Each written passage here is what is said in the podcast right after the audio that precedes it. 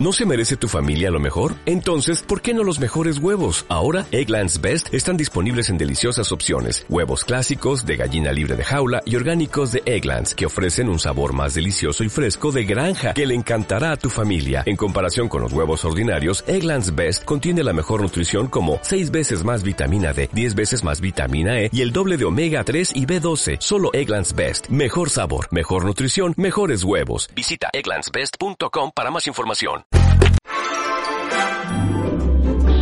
Este es el sueño del futuro.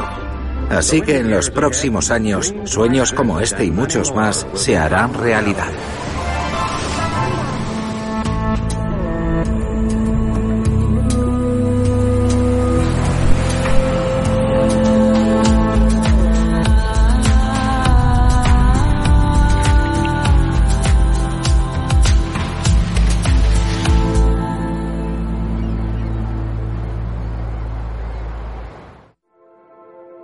Esta es la historia de un experimento. Un experimento en el que todos participamos. Un experimento que podría tener consecuencias fatales para la supervivencia de nuestra especie. Esta niña solo tiene unos meses. Desde que estaba en el vientre de su madre, al igual que cualquier otro niño, ha estado expuesta a los productos químicos de los plásticos. Este documental explora lo que eso implica para su desarrollo y las enfermedades que podría padecer algún día.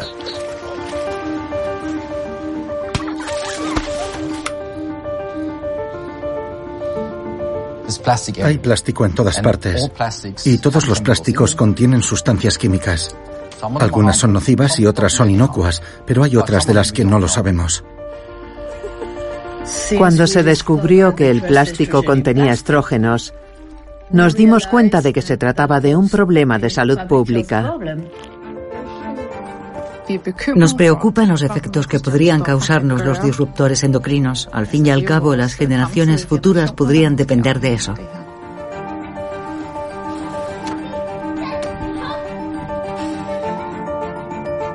Estamos viviendo el mayor experimento sobre la población humana porque desconocemos las consecuencias. Así que, ¿estamos dispuestos a arriesgarnos?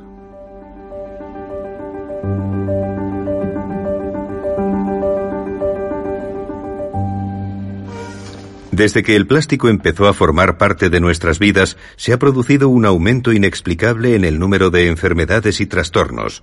Hay más mujeres que tienen cáncer de mama y muchas parejas tienen dificultades para concebir, y la cantidad de personas con trastornos de déficit de atención está aumentando. El TDAH es un trastorno del desarrollo que afecta a toda tu vida. Eso era algo que los demás no entendían. Creían que yo era una vaga, alguien incapaz de esforzarse, pero sencillamente no podía. ¿Por qué nosotros no podemos tener hijos? ¿Por qué la naturaleza decidió eso para nosotros? En ocasiones no puedo evitar pensar, ¿estoy haciendo algo mal? ¿Hice algo mal en el pasado? Para mí lo más importante era que tuviéramos hijos juntos y nunca me preocupó que necesitáramos ayuda externa para poder tenerlos. Siempre me preocupé mucho por cuidar mi salud y estar en forma, sobre todo porque tuve hijos un poco tarde en la vida y pensaba que tenía que vivir hasta los 100 porque ellos iban a necesitar una madre muchos años, una mamá activa, claro. ¿Por qué nací así? Probablemente nunca lo sabré. Quizás ellos solo hayan tenido mala suerte y fueran víctimas de las circunstancias, o tal vez en realidad exista alguna conexión entre todos.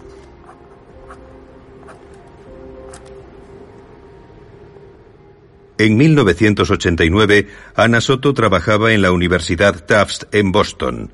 Ana llevaba años estudiando los efectos del estrógeno, la hormona sexual femenina, sobre las células cancerosas. Me interesa conocer cómo se genera el cáncer. La probabilidad de que una mujer de la generación de mi madre tuviera cáncer de mama era de una de cada 22, ahora es de una de cada siete o de cada ocho, y eso es casi tres veces más. La gente me preguntaba por qué. En uno de sus experimentos sucedió algo inesperado que Ana Soto y sus colegas no podían explicar. Estábamos haciendo experimentos y siempre obteníamos el mismo resultado, lo cual es muy bueno. Eso significa que el experimento funciona de maravilla y entonces de repente dejó de funcionar. Nuestras muestras de control que no estaban expuestas a la hormona estaban haciendo lo mismo que las células que habíamos expuesto a la hormona. La muestra de control estaba siendo alterada por un estrógeno y no sabíamos de dónde procedía. Los científicos tardaron cuatro meses en descubrir el origen del contaminante. Resultó que procedía de los tubos de plástico en los que guardaban las muestras, que liberaban una sustancia similar al estrógeno. Cuando encontramos el primer estrógeno en el plástico, nos dimos cuenta de que era un problema de salud pública. Porque simplemente pensamos que no se debería exponer a los bebés a través de los biberones, etc. A comienzos de la década de 1990, el pediatra danés Anders Juhl, quien no conocía los trabajos de Ana Soto, descubrió también algo que lo desconcertó y preocupó. Cada día más niñas acudían a su consulta con el mismo problema. Mi especialidad como pediatra era el estudio de los niños con trastornos de la pubertad y me llamó la atención que cada día nos llegaban más casos de desarrollo prematuro de los senos, mucho antes de lo que los libros decían que debíamos esperar. El número de niñas afectadas seguía aumentando. Anders Juhl empezó a investigar si podía ser cierto que las niñas llegaran a la pubertad cada vez más temprano. Cuando lo recibamos podremos darles una estimación de cuántas muestras de orina recolectaremos y en qué escuelas. Y puso en marcha un ambicioso estudio para seguir durante 15 años a un grupo de colegialas danesas. Los resultados fueron preocupantes. La edad promedio de inicio de la pubertad había descendido en un periodo de 15 años desde los 11 a los 9,9 años. Fue un descubrimiento sorprendente, un cambio muy importante que no podíamos explicar. Anders Juhl no fue el único que se enfrentó a un problema inexplicable a comienzos de los años 90. En el Hospital Riggs, en Dinamarca, un grupo de investigadores acababa de descubrir que algo le estaba pasando a la calidad del semen masculino. La calidad del semen se ha reducido a la mitad en hombres aparentemente sanos en un periodo de 50 años.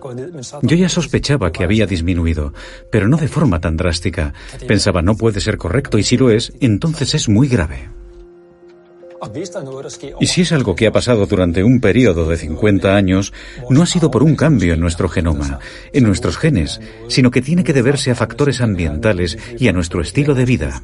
La causa es algo que ha aparecido recientemente.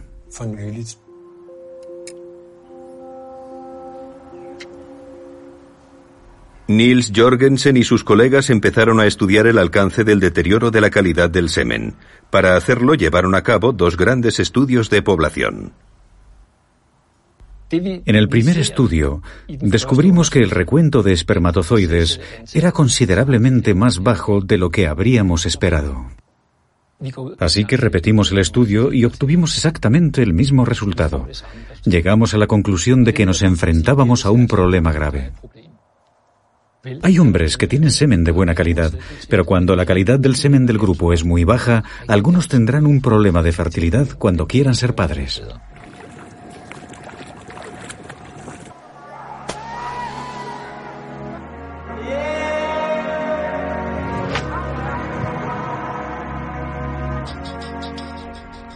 Cuando Preven y Cecilia se conocieron, no podían imaginar que estarían entre el 15% de parejas que sufren infertilidad involuntaria. Yo buscaba una pareja que compartiera mis valores y conocía a una chica a la que le preocupaban cosas como la falta de tolerancia. Me pareció muy interesante y quise conocerla mejor. Yo estaba en un momento de mi vida en el que estaba preparada para conocer al padre de mis futuros hijos. Y algo me dijo que ese hombre podría ser Preven. Y cuando intentamos quedarnos embarazados, enseguida descubrimos que para nosotros no iba a resultar tan fácil. Probamos tanto con esperma de donante como con óvulos de donante y también usando los nuestros. También decidimos probar la donación de óvulos en España. Nada funcionó. También me trataron con inmunosupresores. Y cada vez que teníamos esperanzas, luego no pasaba nada. Sin duda, es lo más duro por lo que hemos pasado. Los investigadores confirmaron que sus observaciones eran correctas, pero nadie podía explicar por qué, en un periodo de tiempo tan corto, se había producido un incremento tan dramático de diferentes enfermedades. Ana Soto, sin embargo, había descubierto una pista importante cuando las sustancias químicas de los tubos de plástico destruyeron sus experimentos. Ese contacto con el plástico me convirtió, por así decirlo, en toxicóloga por casualidad. Yo no soy toxicóloga, pero estoy estudiando esto debido a un descubrimiento accidental en el laboratorio. En 1991, Ana Soto presentó su hallazgo en un congreso científico en Wingspread, Estados Unidos. Los asistentes a la conferencia procedían de diferentes disciplinas científicas, pero todos tenían algo en común. Habían observado cosas inexplicables en sus investigaciones. Se habló de caimanes macho con óvulos en sus testículos, de ranas que se convertían en hermafroditas y de focas que no se reproducían con normalidad. En la conferencia, los científicos compartieron por primera vez sus sospechas de que los productos químicos de los plásticos y de otras fuentes estaban alterando nuestro sistema endocrino. Desde entonces, estos productos químicos tienen un nombre, disruptores endocrinos. Nuestro sistema endocrino está formado por glándulas repartidas por todo nuestro cuerpo. Las glándulas producen hormonas que ayudan a nuestro cuerpo a crecer, dándonos la inteligencia, haciéndonos hombres y mujeres y, entre otras cosas, regulando nuestro metabolismo. Los disruptores endocrinos se parecen tanto a nuestras hormonas naturales que de alguna manera pueden imitarlas y ocupar su lugar en el cuerpo. Por tanto, pueden alterar todo nuestro sistema endocrino. Hemos llegado a un punto en el que aproximadamente el 10% del conjunto de nacimientos es concebido con la ayuda de tratamientos de fertilidad.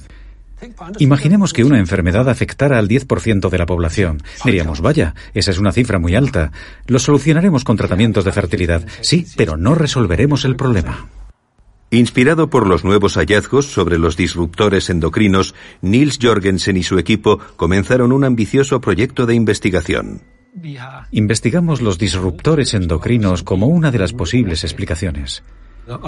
Y cuando hablamos de la calidad del esperma, sabemos que el desarrollo testicular en el interior del útero es el alfa y el omega. Es entonces cuando se decide la calidad del semen del hombre. El estudio descubrió la relación entre el nivel de disruptores endocrinos en mujeres embarazadas y el desarrollo de los testículos de sus hijos. Estamos bastante seguros de que la baja calidad del semen en los hombres adultos es, en gran medida, el resultado de algo que fue mal en sus testículos en la etapa fetal.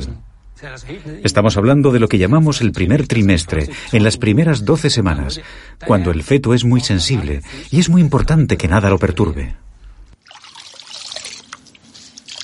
Pero ¿cuáles son las sustancias químicas que pueden dañarnos en una etapa tan temprana como la etapa fetal? Los plásticos se fabrican a partir del petróleo, al que se le añaden productos químicos para darle características diferentes. Los eftalatos, por ejemplo, se utilizan para ablandar el plástico. Y los bisfenoles para endurecerlo. Las sustancias químicas entran en nuestro cuerpo de diferentes formas. Por ejemplo, tocando el plástico, comiendo alimentos envasados en plástico, bebiendo de botellas de plástico, etc. El 100% de nuestros participantes tienen los así llamados eftalatos viejos. Por lo tanto, son los sustitutos. Sí, pero las muestras de orina de esta chica contienen muchos metabolitos de eftalato. Anders Juhl buscaba una explicación a por qué las niñas entran en la pubertad a una edad cada vez más temprana, y los disruptores endocrinos llamaron su atención. Hemos analizado todos los disruptores endocrinos que hemos detectado en las mil niñas que participan en el estudio. El 25% entre las que más eftalatos tenían en su orina tuvieron un desarrollo mamario más temprano que aquellas que tenían menos eftalatos.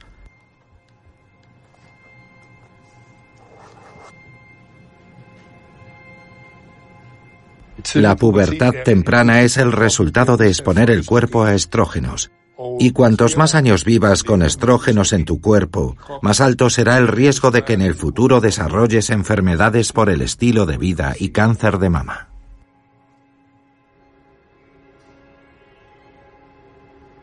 Ana Soto también regresó al laboratorio para investigar qué relación tenían los disruptores endocrinos con la aparición del cáncer de mama. Decidimos investigar eso, así que expusimos a animales al bisfenol A. Los exponíamos cuando estaban en el útero. Y observamos que las hembras tenían una mayor probabilidad de desarrollar cáncer de mama. Lo que sucede es que la mama se forma durante el desarrollo fetal. Algunas partes se desarrollan un poco fuera de sincronía, de forma que las cosas que tendrían que pasar al mismo tiempo, una sucede antes y otra se retrasa. Y creas una situación en la que todo está un poco desequilibrado. Y luego aparece esa propensión al cáncer. Así es un poco complicado, ¿no? Prueba tú. Oh. Corta otra vez. El de mama es el cáncer más común entre las mujeres. Afecta a una de cada ocho. Luis Gil tenía 40 años cuando enfermó. Hace seis meses, yo era una profesora muy ocupada y entregada, que solo tenía tiempo para preparar los últimos detalles para el campamento escolar.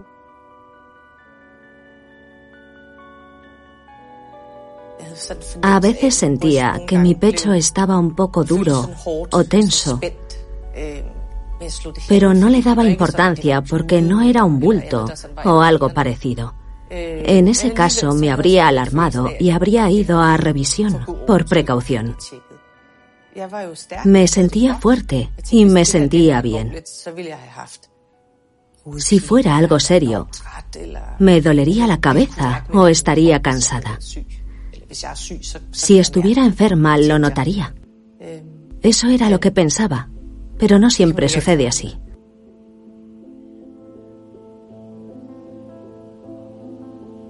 Desde el primer momento decidimos que debíamos hablarlo. Así que nos sentamos a la mesa y les dije que tenía una enfermedad en el pecho que se llamaba cáncer de mama y que era un fastidio. Pero que afortunadamente habíamos encontrado a un médico que tenía una supermedicina llamada quimio y que era una medicina tan buena que hacía que volvieras a ponerte bien, pero también que la medicina era tan fuerte que hacía que se te cayera el pelo. Y luego les dije a los niños que podíamos jugar a los peluqueros. ¿Os gustaría? ¿De verdad?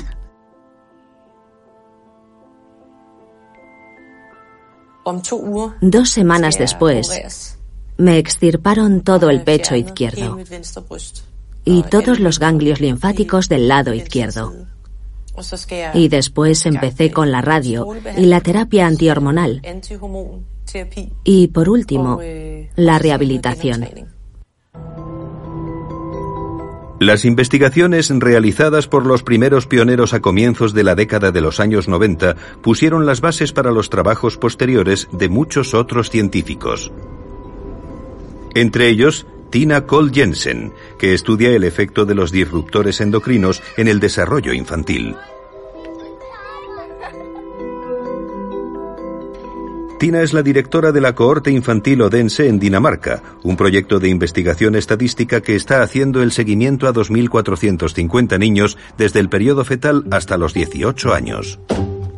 Hoy los niños tienen 10 años y toca medirlos y pesarlos. Sí. El proyecto lleva en marcha desde 2010 y consiste en diferentes grupos de estudio que lo abarcan todo, desde la lactancia materna y la nutrición hasta el desarrollo físico y cognitivo de los niños. ¿Tienes hermanos? No. ¿No?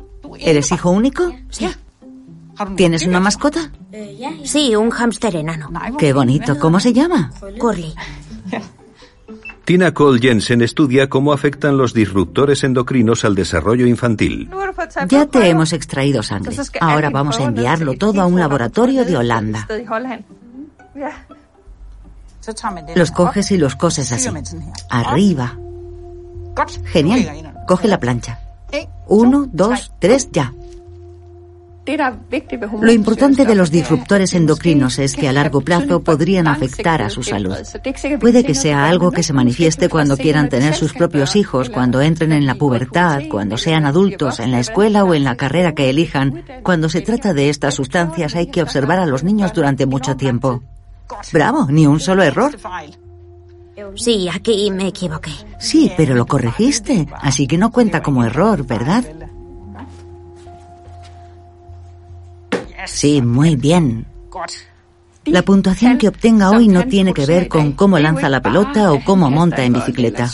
Nos ayudará a determinar qué factores afectan a su desarrollo comparado con los otros 2.449 niños. Puede que él sea más alto o más bajo que la media, y eso podría deberse a que ha estado expuesto a algunas de esas sustancias ahora o en la etapa fetal.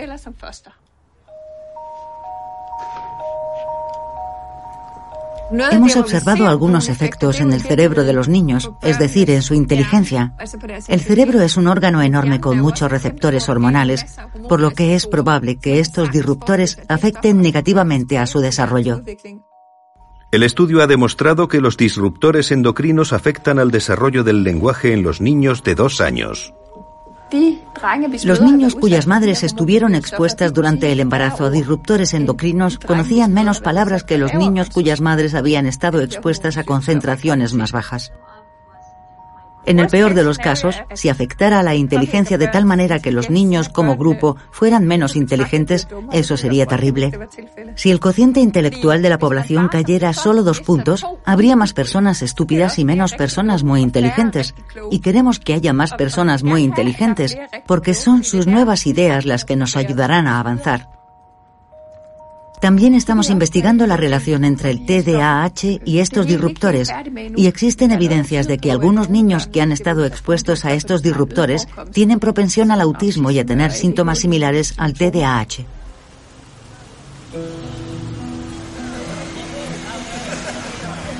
Bárbara de Mení es una de las científicas que más sabe sobre cómo las sustancias químicas disruptoras alteran el desarrollo del cerebro. ¿De qué tipo de productos químicos hablamos y cómo estamos expuestos a ellos? ¿Están en nuestra comida, en nuestra ropa, en el aire que respiramos? Lo ha dicho usted todo. Bárbara de Mení es una investigadora de renombre internacional y autora de más de 200 publicaciones científicas. También es una experta en la función tiroidea. La glándula tiroides es necesaria para que se forme el cerebro. La glándula tiroides produce las hormonas necesarias para que el cerebro se desarrolle, pero cuando se interrumpe la producción natural de hormonas, las consecuencias pueden ser graves. El problema es que al principio del embarazo, la tiroides fetal no produce su propia hormona tiroidea. Por eso depende de la hormona tiroidea de la madre.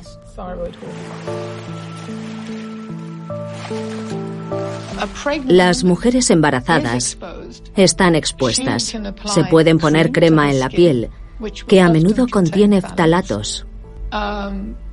Comerá bisfenola. Beberá bisfenola en el agua que consume.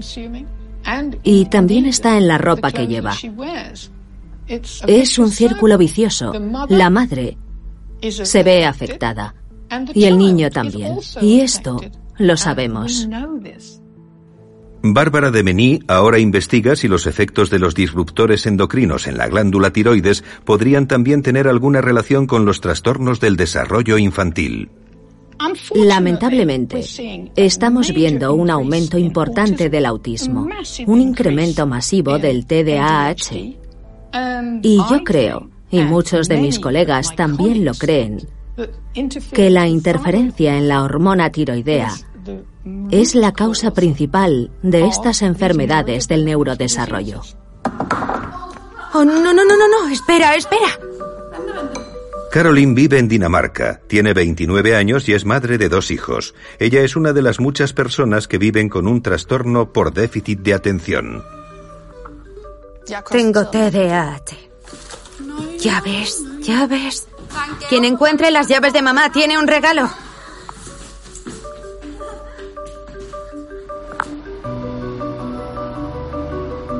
Yo fui un hueso duro de roer para mis padres. Yo era difícil de manejar. Hiperactiva. A mamá ahora le gustaría dormir. Tienes millones de ideas todo el tiempo. Es todo un revoltijo constante de cosas. Un poco como si estuvieras en un sueño.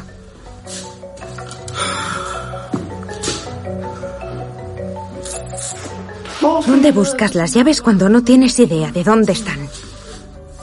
Perdía la llave de la bicicleta. Perdía la bolsa de gimnasia. Tenía entrenamiento de balonmano a las cuatro y lo olvidaba porque a las cuatro ya no me quedaban fuerzas. Estaba agotada, mientras que todas las demás estaban bien. Entonces, ¿qué diablos me pasaba? Así que me regañaban constantemente. ¿Por qué pierdes las llaves o la bicicleta? ¿Por qué no puedes aparecer para los partidos y todas las demás entrenan tres veces a la semana? ¿Por qué tú no? Caroline tenía 17 años cuando descubrieron que no era una adolescente perezosa, sino que tenía TDAH. Es muy triste recordar todas las veces que me gritaron. Podría haberme ahorrado eso. Esto te acompaña siempre. De verdad. A veces cuando suena el teléfono instintivamente pienso, vale, ¿qué he olvidado ahora? Alguien va a regañarme. Es increíble que haya sobrevivido 30 años y que no haya muerto de agotamiento mental. En París, Bárbara de Mení y su equipo investigan cómo afectan diferentes sustancias químicas al cerebro. Como por razones obvias no se pueden realizar estas pruebas en humanos, exponen a renacuajos a sustancias susceptibles de ser disruptores endocrinos. Lo que investigamos aquí son los efectos de los eftalatos, pero también de los fenoles. Si interfieren con la función normal de las hormonas fenólicas. Cuesta pensar que los renacuajos y los humanos tengan algo en común, pero de hecho sus glándulas tiroides y sus hormonas funcionan de forma similar. Los renacuajos que vemos nadando con su cola, como los peces, se metamorfosearán en una rana con cuatro extremidades sin cola. Es un proceso que activan las hormonas fenólicas. Si pones, por ejemplo, una dosis alta de percloruro en su agua, entonces los renacuajos no se metamorfosearán en ranas. Y seguirán creciendo hasta convertirse en renacuajos enormes que nunca se metamorfosearán. Hay muchos productos químicos que interfieren con las hormonas tiroideas. Los hemos probado en nuestros renacuajos, pero también los hemos probado en cerebros de ratones y en peces cebra, y siempre con el mismo resultado, que es que esos disruptores endocrinos interfieren en el desarrollo del cerebro. Tenemos evidencias claras de que los eftalatos alteran las hormonas tiroideas. Lo sabemos con seguridad porque hemos realizado experimentos epidemiológicos y experimentos con animales, de forma que estamos seguros de que un cierto número de compuestos afectan al desarrollo del cerebro. Fin de la historia.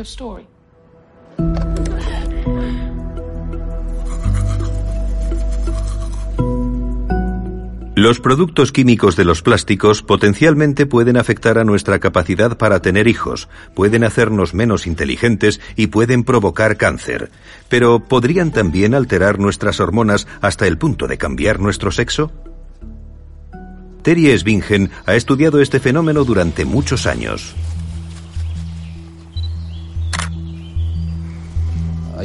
Yo pasé muchos de mis años de formación de postdoctorado en Australia, estudiando el desarrollo sexual y por qué los niños se convierten en niños y las niñas en niñas.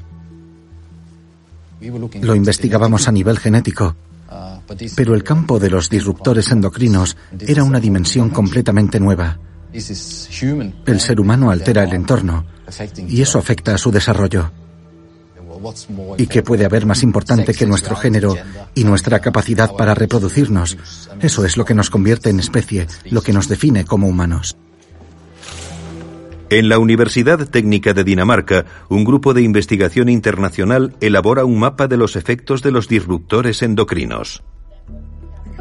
Hablando de las directrices del ensayo y del bisfenol, ¿cómo podemos avanzar más y cómo... Terry Svingen dirige un grupo de investigación que experimenta con ratas para conocer cómo afectan los disruptores endocrinos a la producción de testosterona, la hormona sexual masculina. La testosterona es responsable de la función sexual, es lo que activa los rasgos masculinos y también tu sexualidad, tu libido y demás y lo que hace que los niños sean niños, especialmente durante el desarrollo del feto. En las primeras fases del desarrollo, las niñas y los niños parecen prácticamente iguales. No puedes ver ninguna diferencia. Luego, unas semanas más tarde, en los humanos, los fetos varones desarrollan testículos y los fetos hembras ovarios. Y los testículos comienzan a producir testosterona. Terry Svingen utiliza ratas en sus investigaciones para observar el efecto de los disruptores endocrinos sobre la testosterona, estudiando el desarrollo del esperma de las ratas. Ahora estoy observando un testículo de rata. Este tiene un aspecto normal. Y este ha estado expuesto a disruptores endocrinos químicos. Son ratas, pero si observamos un efecto importante en las ratas, podemos suponer que el efecto en los humanos será aún más perjudicial, porque el punto de partida es mucho peor. Si eliminas toda la testosterona, lo que al nacer habría sido un niño dejaría de ser un niño, se parecería más a una niña. Y cuando alteras el sistema endocrino o el sistema de glándulas, tendrás problemas graves.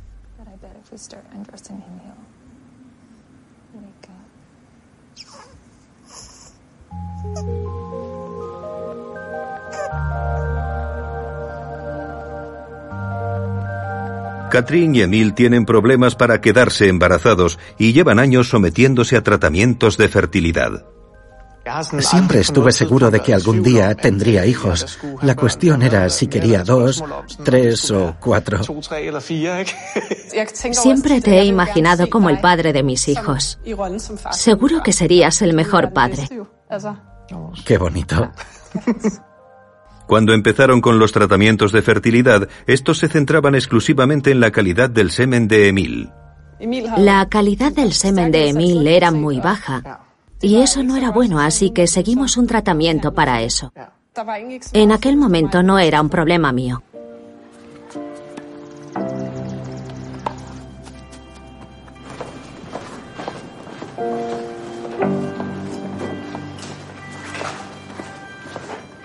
Las niñas nacen con un número de óvulos finito y esos serán los óvulos que tendrán el resto de su vida. Hannah Johansson forma parte del equipo de la Universidad Técnica de Dinamarca. Ella investiga un área de la que hasta ahora apenas se sabía nada.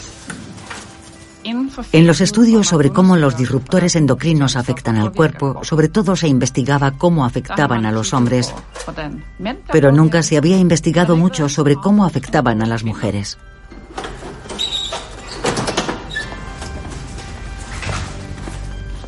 En este proyecto investigo cómo afecta al sistema reproductor femenino una combinación de sustancias químicas a las que estamos expuestas en nuestra vida cotidiana. Pero no se puede experimentar con personas, no sería ético tratar a mujeres con sustancias químicas para ver cómo les afecta. Por eso usamos ratas como modelo. Durante la gestación y mientras amamantan a sus crías les damos a las madres una mezcla de productos químicos. Después examinamos a las crías. Uno podría preguntarse, ¿las ratas y los humanos son idénticos? De muchas formas lo son, pero hay muchas cosas en las que no. Pero cuando sabes cuáles son las diferencias y las similitudes, puedes adecuar tus hallazgos a ellas y sacar conclusiones válidas.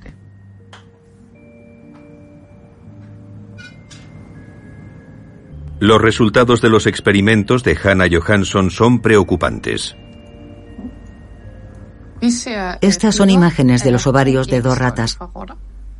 El de la izquierda es el de una rata a la que no se le administró ninguna sustancia química y el de la derecha es de una a la que se le puso un disruptor del sistema endocrino.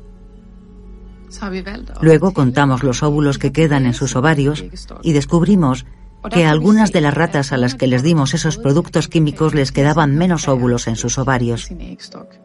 Y eso es preocupante cuando sabes que esa reserva debería durarles el resto de sus vidas.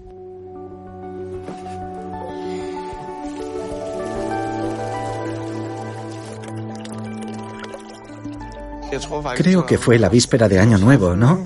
Pedimos un escáner privado. En la Nochevieja de 2019. Sí. Y vimos el corazón latiendo. Un corazoncito latiendo. Luego hicimos otro escáner poco tiempo después y el corazón latía. Así que teníamos muchas esperanzas y estábamos muy contentos cuando nos fuimos a esquiar esas vacaciones.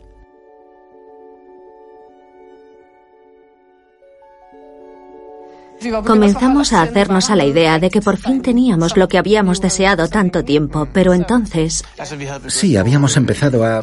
Ya habíamos empezado a apuntar nombres que nos gustaban, ¿verdad? Y todas esas cosas. Y nos estábamos preparando para eso. Dios mío, es fantástico. Agosto es un buen momento para tener un bebé. Al final del verano todavía podemos dar largos paseos con el cochecito. Solo pensábamos en el futuro. Parecía que todo iba a salir bien. En nuestras vidas diarias estamos expuestos constantemente a muchos disruptores endocrinos diferentes, pero una cosa son los efectos de una sola sustancia química y otra muy diferente es cómo puede afectarnos un cóctel de sustancias químicas. En la Universidad Técnica de Dinamarca se estudian las combinaciones de las sustancias más prevalentes. Este es uno de los estudios en los que hemos usado un cóctel químico. Estos son los resultados de un cóctel de estrógenos y de uno de antiandrógenos.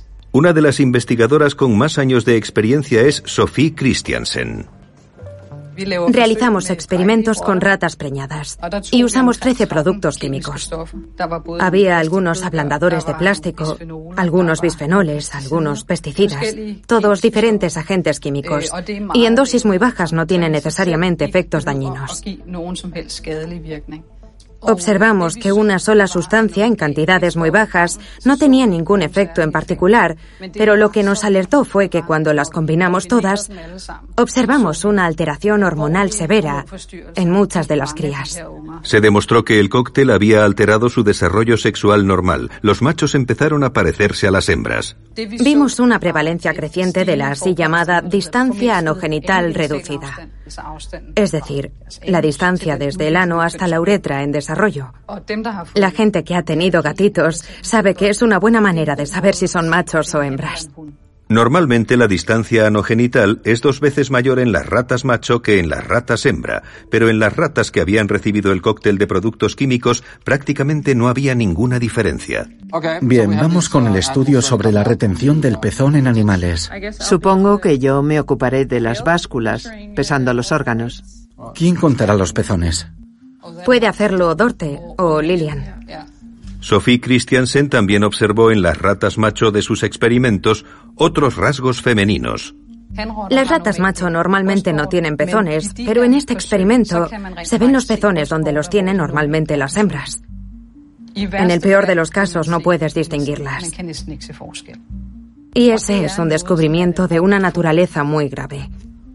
Algunas de las cosas que ocurren en un feto de rata también podrían pasarle al feto de un niño o de una niña.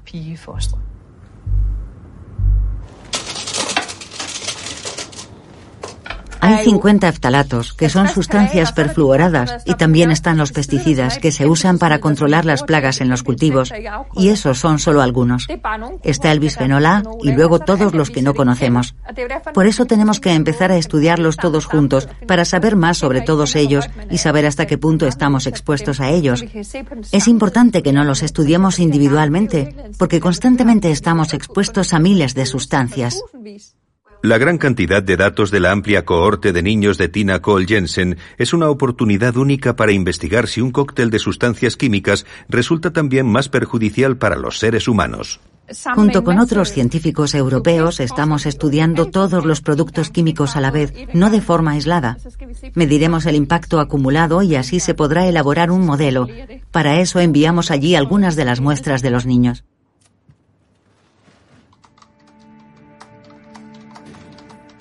Resulta preocupante y sorprendente saber la cantidad de diferentes sustancias químicas a las que estamos expuestos. Nosotros hemos probado la relación entre uno de esos productos y el desarrollo de los senos en la pubertad. Pero ¿cuáles son las consecuencias de tener miles de sustancias químicas en nuestros cuerpos al mismo tiempo? Sin duda este es un gran experimento, porque desconocemos por completo qué efectos pueden provocar todas esas sustancias mezcladas. Ignoramos los efectos de este cóctel, de este cóctel tóxico al que estamos expuestos. Puedes dejar de fumar, comer sano, hacer ejercicio, pero con esto no puedes hacer nada. Afecta a nuestros hijos y nietos y no podemos hacer nada. Si se pasa de un 2% de la población con problemas de fertilidad a un 10% con esos problemas y luego a un 20%, entonces la sociedad tiene un problema.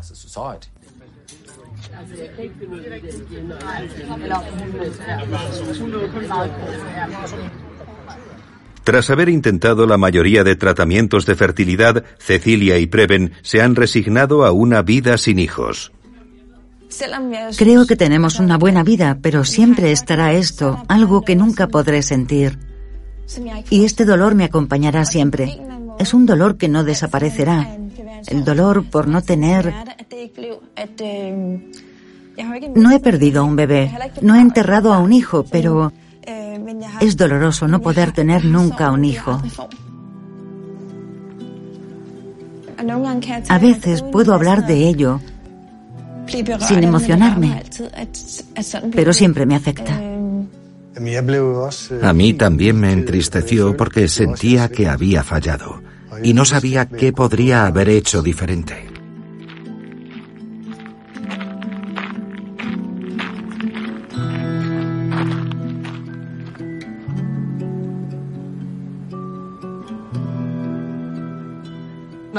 Ahora pienso en cuando empezamos y creo que éramos muy ingenuos.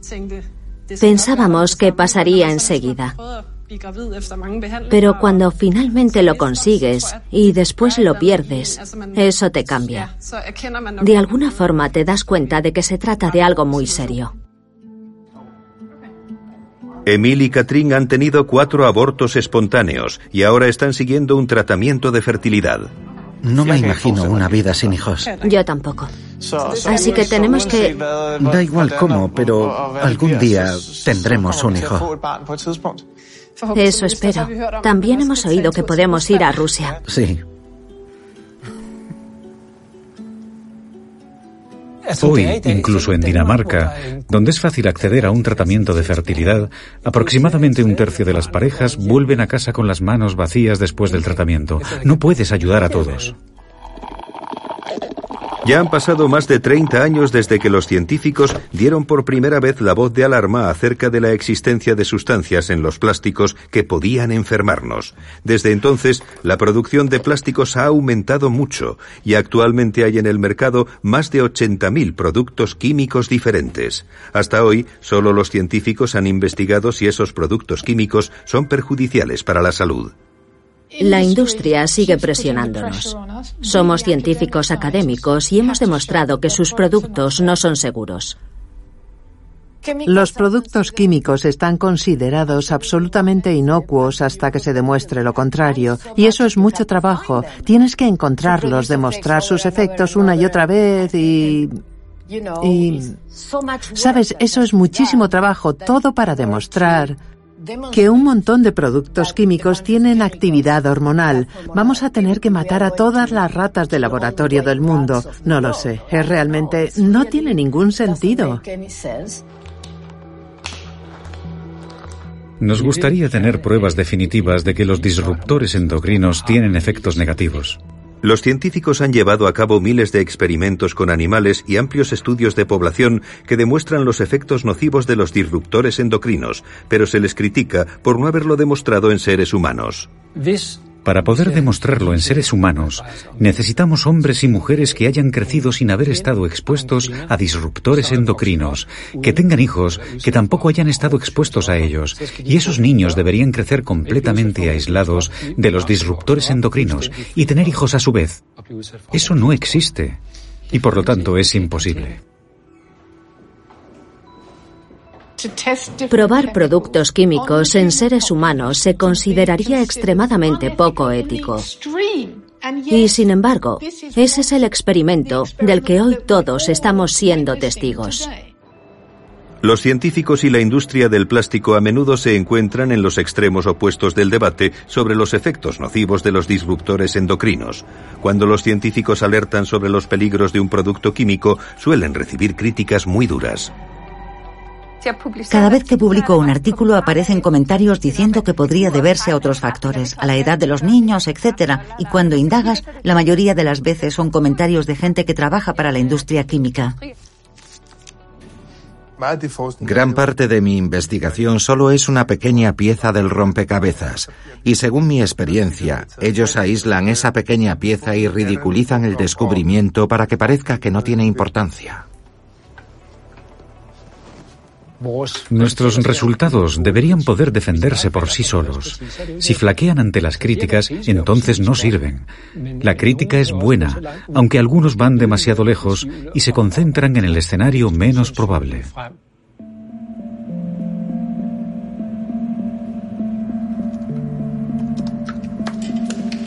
A veces las críticas proceden claramente de la industria. Dicen que puede deberse a bla, bla, bla, y entonces los investigadores tenemos que dar un paso adelante y responder, y siempre estás en el mismo punto. Tienes que dedicar 10 o 20 años de trabajo para demostrar que algo es más perjudicial que beneficioso. Tienes que responder a muchas críticas absurdas, de forma que no avanzas. En lugar de simplemente decir, vale, te hemos escuchado, tal vez sea así, pero todas las evidencias apuntan en esa dirección. Algunos disruptores endocrinos están prohibidos en todo el mundo, pero en los plásticos aún quedan miles de agentes desconocidos. Entonces, ¿qué nos deparará el futuro? ¿Qué soluciones tenemos?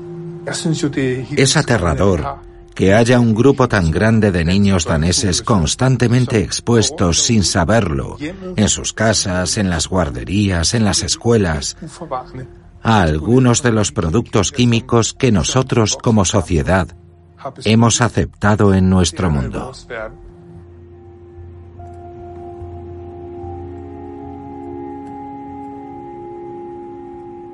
Estamos hablando de millones de toneladas de productos químicos que cada año acaban en el medio ambiente.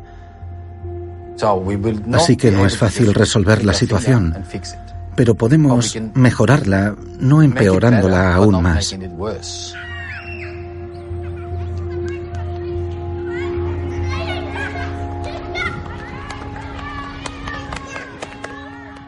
Realmente nos estamos jugando mucho nuestra especie, el planeta, esas no son cosas menores.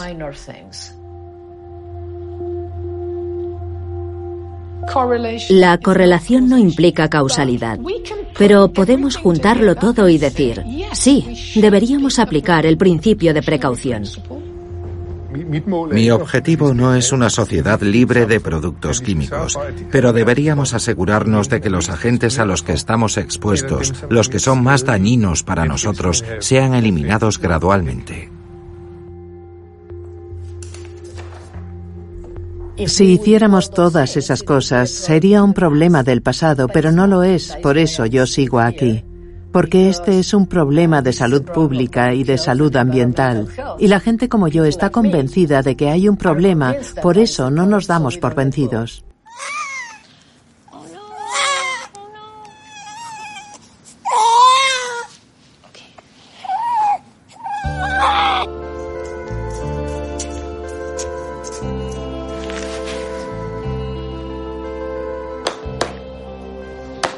No sabemos si los disruptores endocrinos son la causa de que Catherine y Emil, Cecilia y Preven, y Luis y Caroline padezcan enfermedades. Pero sí sabemos que ellos, como todos nosotros, han estado expuestos al plástico desde la fase fetal. El trabajo de los científicos está lejos de haber terminado. Actualmente, Nils Jorgensen dirige el proyecto de investigación de fertilidad más ambicioso de la historia, diseñado para explicar por qué el semen de tantos hombres es de tan baja calidad. Bárbara de Mení publicará próximamente un nuevo libro sobre la relación entre los disruptores endocrinos, el cambio climático y la pérdida de biodiversidad.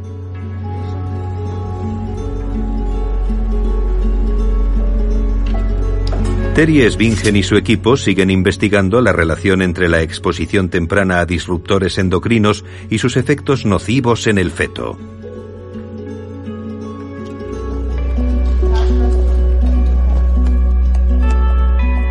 Anders Juhl trabaja en un nuevo e importante estudio para comprobar si las niñas danesas entran en la pubertad a una edad cada vez más temprana. Ana Soto participa en un gran proyecto financiado con fondos europeos para mejorar los métodos de identificación de los disruptores endocrinos perjudiciales para la fertilidad femenina. Tina Cole continúa su trabajo en el gran proyecto europeo que investiga los efectos de la acumulación de los diferentes disruptores endocrinos. Todos estamos expuestos a disruptores endocrinos y no podemos evitarlo. Se pueden medir en todos nosotros. Y los que más me preocupan son las mujeres embarazadas y los niños. Son muy vulnerables y podrían no tolerar esas sustancias. Mi hijo ya ha estado expuesto a ellas y si le afectaron cuando era un feto, ya es demasiado tarde para hacer algo al respecto. Te preocupas demasiado, puede que porque soy tu único hijo. Sí, puede ser. Ya sé que soy lo más importante en tu vida. Sí, me preocupa que si es así, la calidad de tu semen, tu fertilidad y toda tu vida ya estén marcadas por lo que yo hice. Así que si enfermas será culpa mía. Eso lo convierte en mi problema, ¿no? Pero entonces nadie lo sabía. Cuando se inventó el plástico todos pensaban que era lo mejor y que era algo súper inteligente. Y lo era. Pero ahora hemos descubierto que es lo peor.